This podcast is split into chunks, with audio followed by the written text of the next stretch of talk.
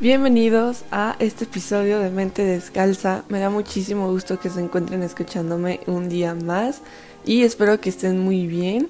En el episodio de esta semana, como probablemente ya lo leyeron en el título, estaré hablando sobre nuestras acciones y cómo nos afectan a nosotros y a nuestros alrededores. Así que si te interesa, sigue escuchando.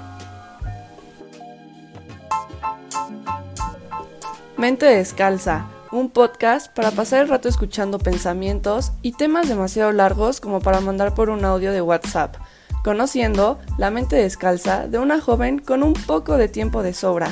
Mente Descalza, un podcast por Mariana Escobar. Ok, nuestras acciones. Este tema se me ocurrió porque hay una serie en Netflix llamada The Good Place. Por si la gustan ver, está entretenida, está como para pasar el rato. Pero para no hacerles muy largo este cuento y para no spoilearles obviamente la serie, básicamente les cuento, en esta serie se lleva un conteo de las acciones de cada ser humano en la Tierra y a cada acción se le asigna un puntaje positivo o negativo dependiendo de cada acción. Por ejemplo, acciones malas como tirar basura en la calle, copiar un examen, insultar a alguien. Obviamente como son malas, como son negativas, como afectamos a alguien, tienen un puntaje negativo, pero al contrario, acciones positivas como hacer cumplidos, dar los buenos días, ser educado, ser respetuoso, tienen un puntaje positivo.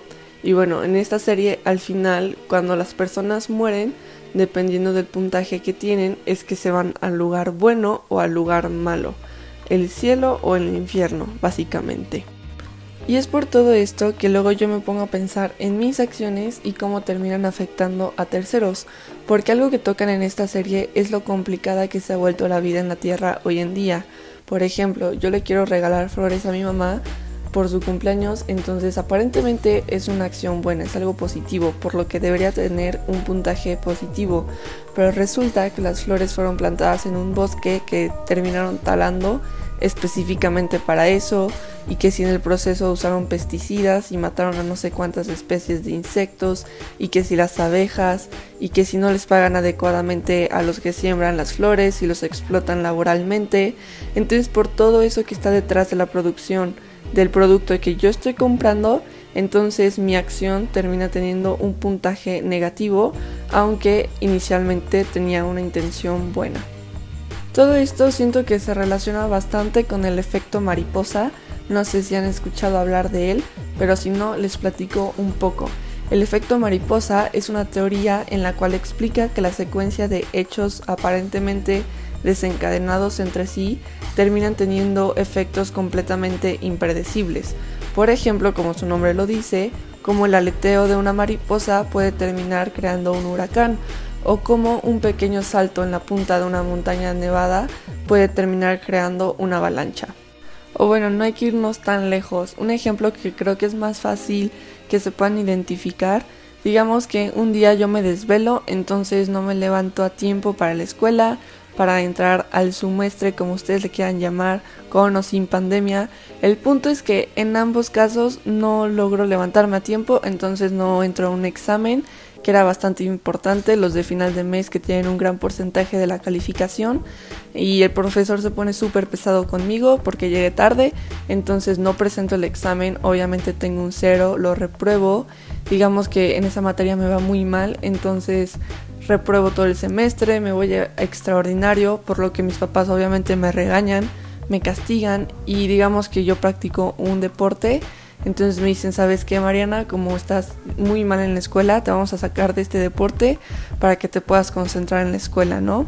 Entonces, si yo era súper buena en este deporte y yo estaba buscando una beca deportiva para la universidad, pues obviamente adiós esta beca que yo tanto anhelaba y digamos que precisamente por lo de la pandemia tengo mala economía, tengo una mala situación financiera en mi casa, entonces no puedo pagar mi universidad y como me fue mal en ese examen y me sacaron de mi deporte, entonces no tengo una beca deportiva, no tengo los recursos, entonces no entro a la universidad y no estudio y echo a perder básicamente todo mi futuro.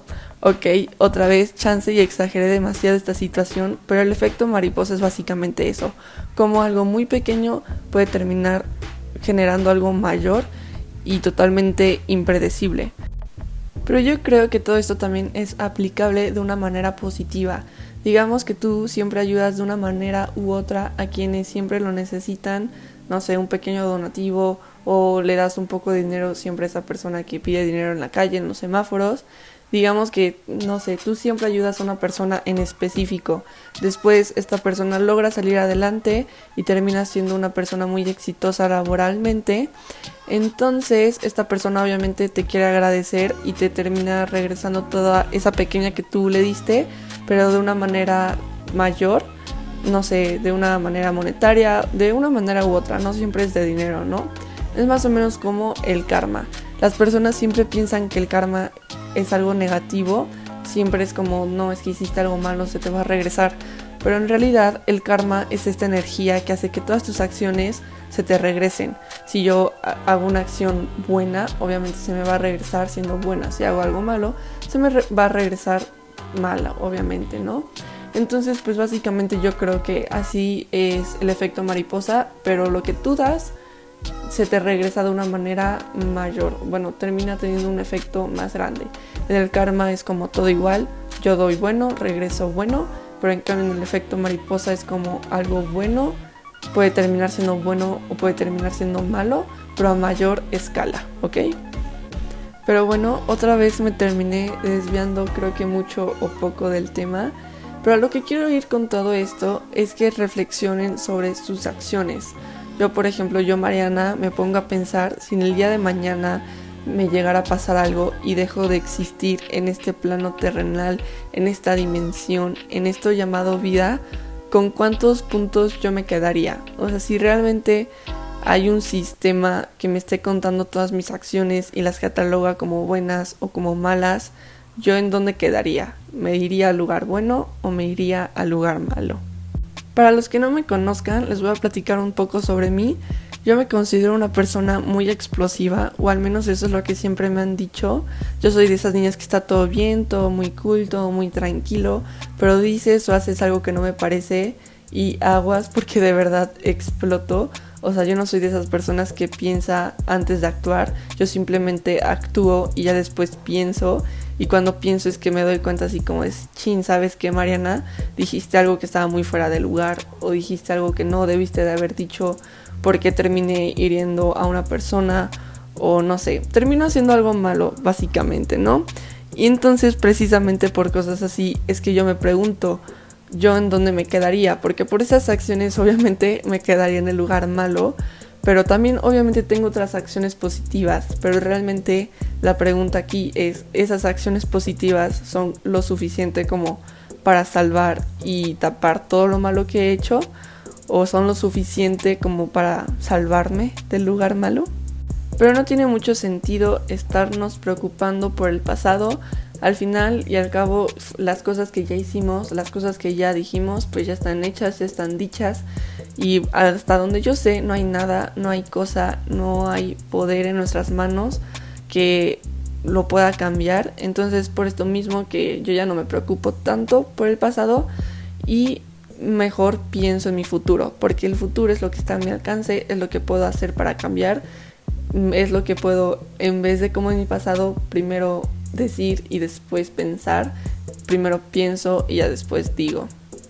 A lo que yo quiero ir con todo esto es que yo los quiero invitar a ser cada día mejores personas, a que cada día se propongan ser como su mejor versión de ustedes mismos, que la próxima vez que vayan a decir o hacer algo no sean como yo y primero lo hagan y ya después piensen, no, el orden es al revés, primero piensen, primero pregunten cómo sus acciones pueden terminar afectando a otras personas y ya después, dependiendo de lo que piensen, lo hacen o lo dicen.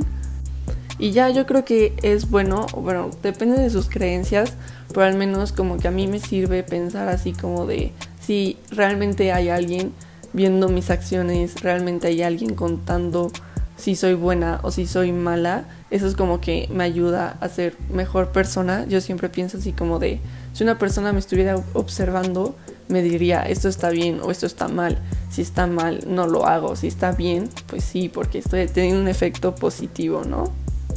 Pero bueno, como les digo, creo que esto es también muy depende de las creencias de cada quien, entonces estaría muy padre que me platicaran en mis redes sociales ustedes cómo creen que funciona todo esto de catalogar a una persona buena o mala, porque hay acciones en esta serie que les platico de Good Place que son catalogadas como positivas, como el ser vegano, comprar de segunda mano y cosas así.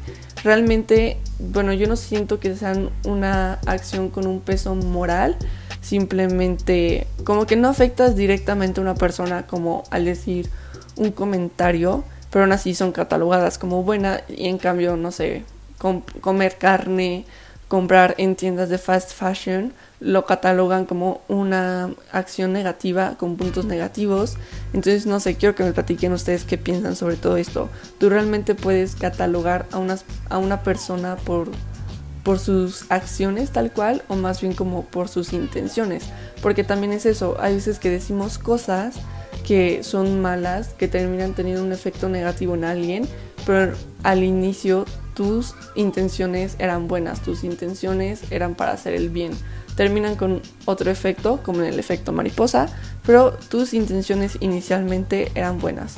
A lo que voy con todo esto es que estaría padre que me contaran, que me platicaran ustedes qué piensan ¿Ustedes cómo creen que se deben de catalogar a las personas? ¿Qué creen que hay después de este plano terrenal de la existencia llamada vida? Y así.